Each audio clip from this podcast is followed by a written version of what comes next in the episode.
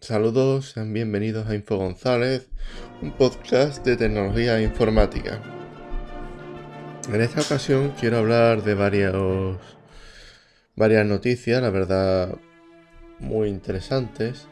La primera con la que me he despertado hoy, la fuente es ataca.com, y es eh, que Linux Toolbars, porque ha habido con con estos movimientos eh, antirracismo de Estados Unidos, digamos que hay una parte de, los desarrolladores de, de, Linux y desarrolladores en general que han decidido cambiar el nombre a varias palabras para que sean más inclusivos, ¿no?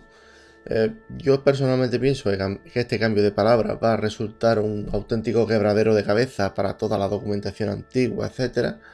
Pero, eh, pero han decidido cambiarla.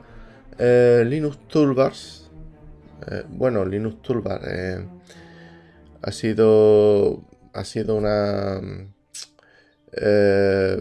vamos, han hablado Toolbars y también Dan Williams acerca de los nuevos términos y parece ser que están llegando a, varios, a varias conclusiones. Y es que los términos maestro y esclavo van a cambiar.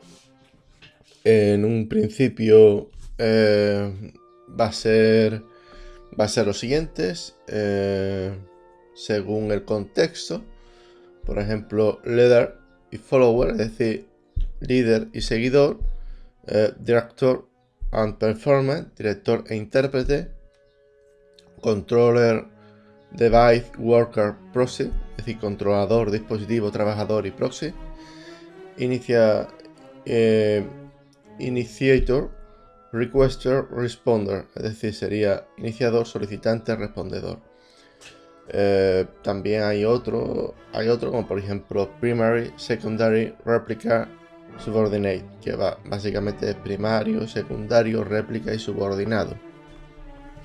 También quieren cambiar el tema de lista negra y lista blanca eh, por lo por lo por lista denegada, lista de aceptación, lista de bloqueo y lista de pase.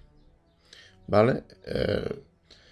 Eh, esto, esta, esta noticia, la verdad es que me pareció una noticia bastante interesante. La verdad, bajo mi punto de vista, yo creo que no, que no hay que cambiarlo, los nombres, pero eh, si, si resulta de que hay ciertas personas que le molesta este término, pues bueno, siempre nos podemos siempre nos podemos adaptar a, los nuevos términos, que viene siendo eh, el tema de la informática, viene siendo habitual. Eh, pero claro, es que esto en la, en la documentación antigua, claro, si se, si se edita este tipo de, de palabras, es decir, maestro esclavo, lista negra, lista blanca, pues vale, pues muy bien. Pero hay, por ejemplo, hace, hace unos meses, hace cuestión de dos meses, yo quería hacer un proyecto en Igniter 4.0 y habían cambiado todos los términos, habían cambiado todas las APIs y ya toda la documentación no servía, la nueva documentación eh, era más... No es, que, no es que sea más difícil de leer, si en verdad todas las documentaciones suelen ser suelen ser explicativas, por lo menos la, mayoría, ¿no? Entre comillas. Pero todo lo que tenga que ver con los foros, con los, los blogs que habían creado, digamos, los diferentes comandos para interactuar, todo eso se fue al garete y es algo que hay que tener en cuenta de que la documentación antigua a ver cómo se cambia, a ver cómo se gestiona esto y a ver cómo se hace todo esto de tal forma, ¿sabes? Sin afectar mucho. Otra de las cosas que las que me he levantado hoy eh, es que en una de, las cumbres, ¿no? De, de digamos, reuniones estas digitales, ¿no? El Symposium 2020, VLSI, eh, se, se quiere poner, digamos, un, está trabajando en la creación de un SSD de 50 terabytes. El SSD en un principio va a olvidar, o sea, eh, parte de la retrocompatibilidad que había de siempre de, el disco SATA o, y parte de los, de los circuitos que tenía que tenía que tienen porque todavía sigue trabajando en que tiene eh, digamos haciendo desaparecer ese tipo de, de círculo y trabajando directamente con una oblea eh, se podría conseguir una capacidad en, SSD de alrededor de 50 terabytes. Esto en un principio estaría pensado en, para servidores y para máquinas muy potentes, pero digo, pero adelanto desde ya de que esto, si se, si se hace para servidores, hay que hacerse la idea de que en un plazo de 3, 4, 5 años estará en, en, los PCs normales. Es difícil porque yo no me porque vamos, de hecho solamente en la noticia de sataka.com aparece como una especie de noticia, ¿no? Una especie como de idea que en el cual eh, se trabaja con la olea en vez de, con un montón de circuitos, ahorrando tiempo y ahorrando coste. Si esto se, llega, se llega a ocurrir, llega a ocurrir eh, tendríamos eh, SSD mucho más grande, mucho más potente, mucho más barato. Pero eh, la, pregunta es, claro, si no mantenemos la retrocompatibilidad, eso como lo, van a, lo va a poder disponer mi equipo que tiene un par de años, va a tener que, crearse otros controladores dentro de la placa. eso eso tiene, tiene telita, o sea, eso no, no es algo tan fácil de, de, medir, pero bueno, si, si, se lograra hacer el disco este de 50 terabytes para ordenadores, servidores y ordenadores potentes, en un plazo de 8 años estaría, estaríamos también con, con ese tipo de disco duro en nuestros ordenadores normales. Pero bueno, yo lo veo complicado. Ya, ya digo yo que yo eso lo veo complicado por lo menos a corto plazo. Eh, pues bien, ahora voy a hablar de, de Omerta. ¿Qué es Omerta? Pues Omerta paradójicamente es como el secreto que mantiene la mafia, ¿no? Entre, digamos, lo que ocurre dentro del negocio de la mafia, pues ni puede saberlo nadie, ni puede, ni puedes comentarlo por ahí, ni nada. Bueno, pues Omerta es por lo visto una empresa que se dedica a modificar teléfonos Android. Eh, este, este, hace esta mañana nos hemos levantado con que ha sido cerrada por, por el por la Interpol, vamos, por la policía eh, europea y básicamente se basa en Grafeneox FNOX, para quien no lo sepa, es un, es un fork, es un fork de Android, es un derivado de Android, que lo que hace es que elimina gran parte de, las funciones que tiene Android, tipo GPS, etcétera, y permite que encriptar todos los datos que tiene ahí de punto a punto. Es curioso porque esta compañía presumía por ahí de que su sistema de software era irrompible incluso para el FBI y para la CIA. O sea que también han tardado, han tardado mucho en ser cerrados. O sea, es curioso porque esta empresa tiene su tiene una página web en la Clear Web, en, una web que tú lo puedes buscar perfectamente en Google. Y tiene como principales em, como principales clientes gente que, trabaja en cartel y en la mafia. O sea, es algo realmente curioso. Eh, decir también de que el principal cliente de chat en, este móvil no era WhatsApp, sino era EncroChat.